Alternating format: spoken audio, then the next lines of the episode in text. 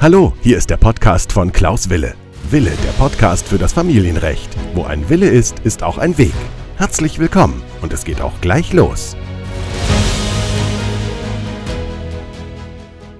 Herzlich willkommen zu meiner neuen Podcast-Folge. Mein Name ist Rechtsanwalt Wille und ich freue mich, wieder für euch eine neue Podcast-Folge zu veröffentlichen und ich freue mich, dass ihr wieder dabei seid. Heute geht es um fünf einfache Methoden, die meine Mandanten nutzen, um gut vorbereitet in ihrer Familiensache ein neues Jahr zu beginnen. Im Grunde genommen geht es um fünf Tipps, wie sie in das neue Jahr starten können, wenn sie eine familienrechtliche Angelegenheit gerade aktuell zu bewältigen haben.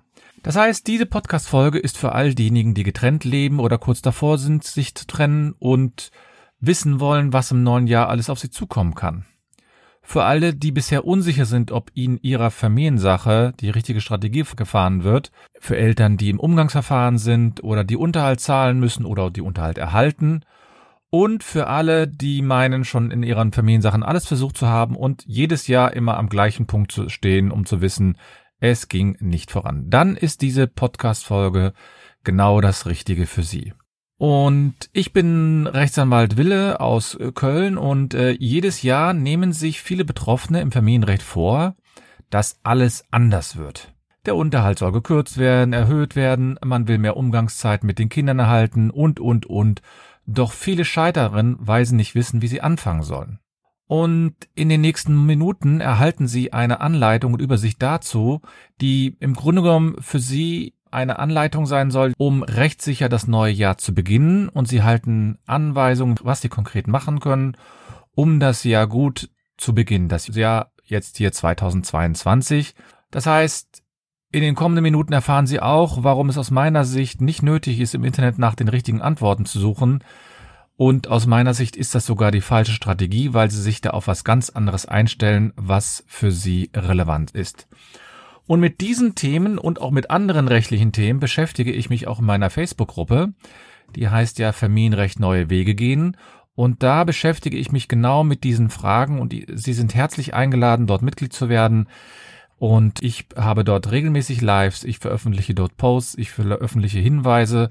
Das, was ich nicht mache dort, ist, ich lasse es nicht zu, dass sich dort die Beteiligten beschimpfen, beleidigen oder irgendwie andere Personen niederschreiben, so wie das in anderen familienrechtlichen Gruppen der Fall ist. Das will ich alles bei mir nicht haben, weil es darum geht, meines Erachtens auch so ein bisschen die Einstellung zu der Angelegenheit Familienrecht und zu den familienrechtlichen Angelegenheiten zu verändern.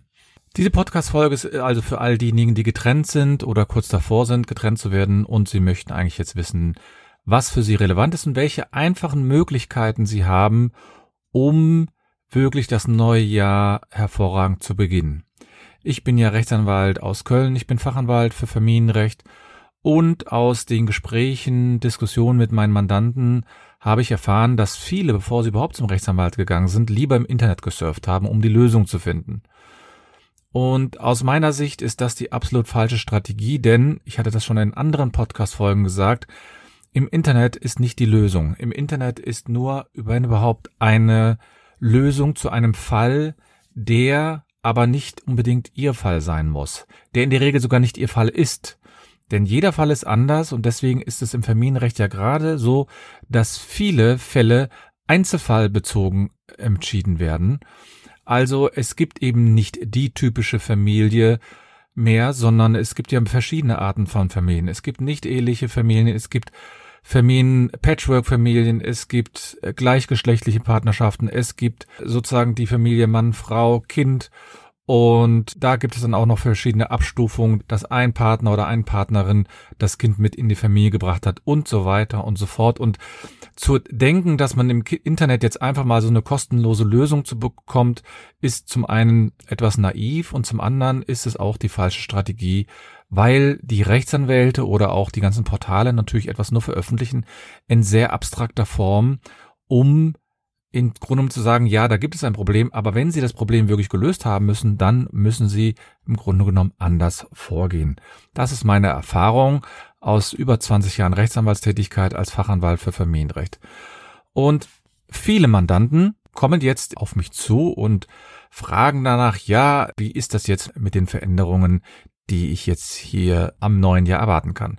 Und ich hatte in der letzten Podcast-Folge ja über die Gesetzesänderung gesprochen, das heißt die wesentlichen Gesetzesänderungen, die man hier im Grunde genommen beachten muss.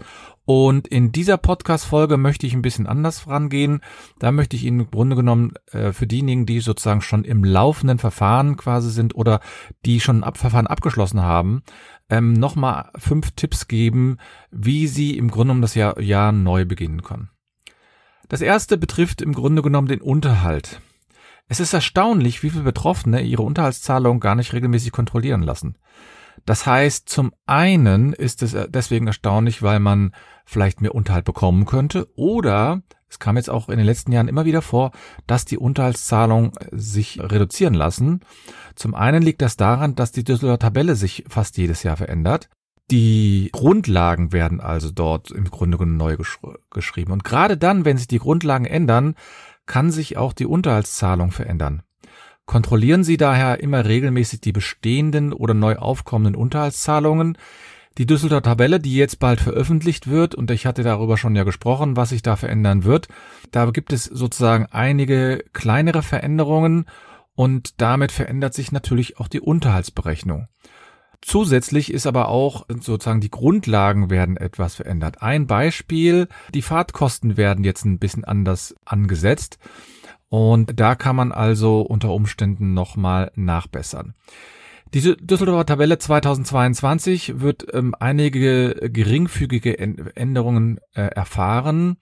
Vorgenommen werden im Grunde nur notwendige Anpassungen an den Mindestunterhalt, aber es gibt eine wichtige Veränderung, nämlich für gerade für die Einkommen, die höher als 5100 Euro sind, denn jetzt wird die Düsseldorfer Tabelle sogar bis zum einem monatlichen Nettobetrag von 11.000 Euro fortgesetzt.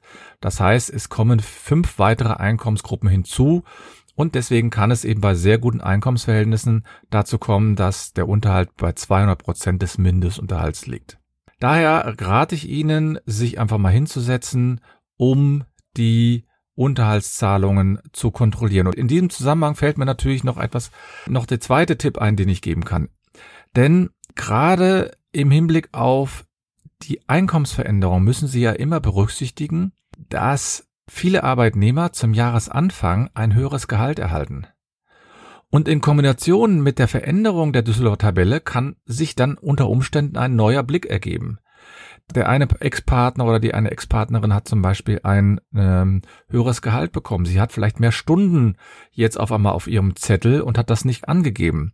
Sie haben also regelmäßig den Anspruch darauf, alle zwei Jahre zumindestens und wenn sich etwas Wesentliches ändert, einen Auskunftsanspruch geltend zu machen, das heißt zu erfahren, wie hoch die Einkommensverhältnisse sind. Und deswegen rate ich Ihnen, hier sich einfach mal zu informieren. Und gerade in der Kombination mit der Düsseldorfer Tabelle, die ja für den Kindesunterhalt relevant ist, sollte man dies im Blick haben. Das dritte, was ich Ihnen eigentlich nur mitgeben kann, ist das, was ich im Grunde häufig sage, und ich sage sag gerade ja auch in meiner Facebook-Gruppe, ähm, sage ich das ja auch immer wieder, oder wenn ihr, wenn Sie vielleicht mal bei ähm, bei Instagram regelmäßig vorbeischauen. Ich rate ja immer regelmäßig die Umgangsregelung zu klären und zu überprüfen. Klären Sie also gerade jetzt am Anfang des Jahres die Umgangsregelung. Denken Sie zum Beispiel an die Ferien- und die Feiertagsregelung. Denken Sie aber auch an die Geburtstage, Ihre eigenen Geburtstage oder an die Geburtstage der Kinder.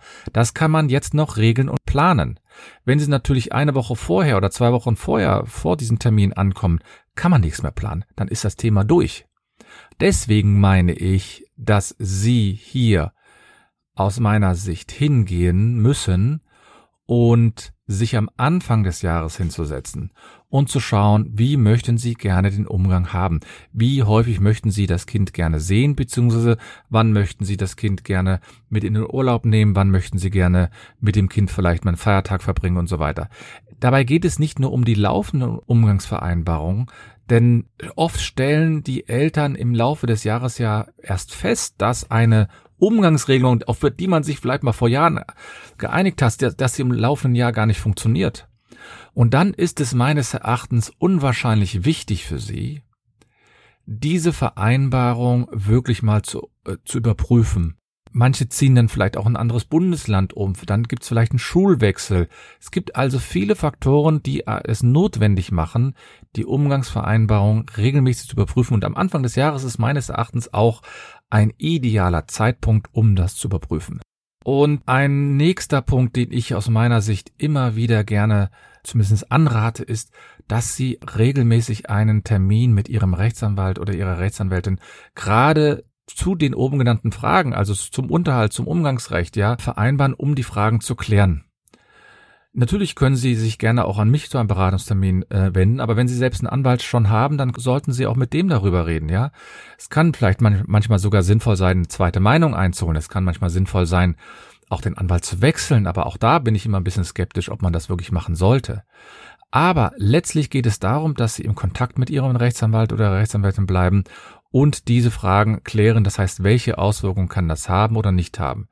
Und da sollten Sie dann vielleicht auch nicht unbedingt denken, oh, das kostet wieder Geld. Erstaunlicherweise kosten Rechtsanwälte Geld mit ihrer Beratung. Ja, das ist richtig. Aber Sie wollen ja auch rechtssicher durch das Jahr gehen.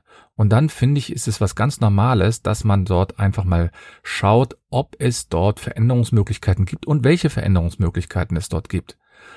Und das kann unter Umständen sehr sinnvoll sein. Ich habe das also schon einige Male erlebt, gerade im Unterhaltsrecht, dass eine Ex-Partnerin äh, ihre Stundenzahl, also die von einer Teilzeitstelle auch ähm, erhöht hat und hat dann fast äh, eine Vollzeitstelle gehabt, hat das aber ihrem Ex-Partner nicht mitgeteilt. Und dann kam es natürlich zu der großen Diskussion, wie wird sowas unterhaltsrechtlich berücksichtigt. Und daher meine ich, dass sie das auch regelmäßig tun sollten. Vereinbaren Sie also einen Termin mit Ihrem Rechtsanwalt, Ihrer Rechtsanwältin und Sie können sich gerne auch an mich wenden, entweder unter anwalt.anwalt-wille.de oder über meine Homepage oder über Facebook in meiner Gruppe. Da kann ich Ihnen auch gerne weiterhelfen. Und sei es einfach nur, dass man die Bestätigung hat, dass alles gut läuft. Und eine andere Sache, die betrifft im Grunde jetzt nicht was zwingend rechtliches, aber aus meiner Sicht geht es auch darum, ja, sie sozusagen weiterzubringen. Und das ist etwas, Rechtsanwälte sind ja im Grunde nur eine, eine rechtlicher Berater für die, für die Rechtsfragen. Und meines Erachtens sollten Sie sich gerade am Anfang des Jahres überlegen, in Ihren anderen Fragen, die auf Sie zukommen, auch einen Coach zu nehmen. Das heißt, es geht nicht um rechtliche Fragen, sondern es geht um Fragen des Mindsets oder zum Beispiel auch über die Finanzen.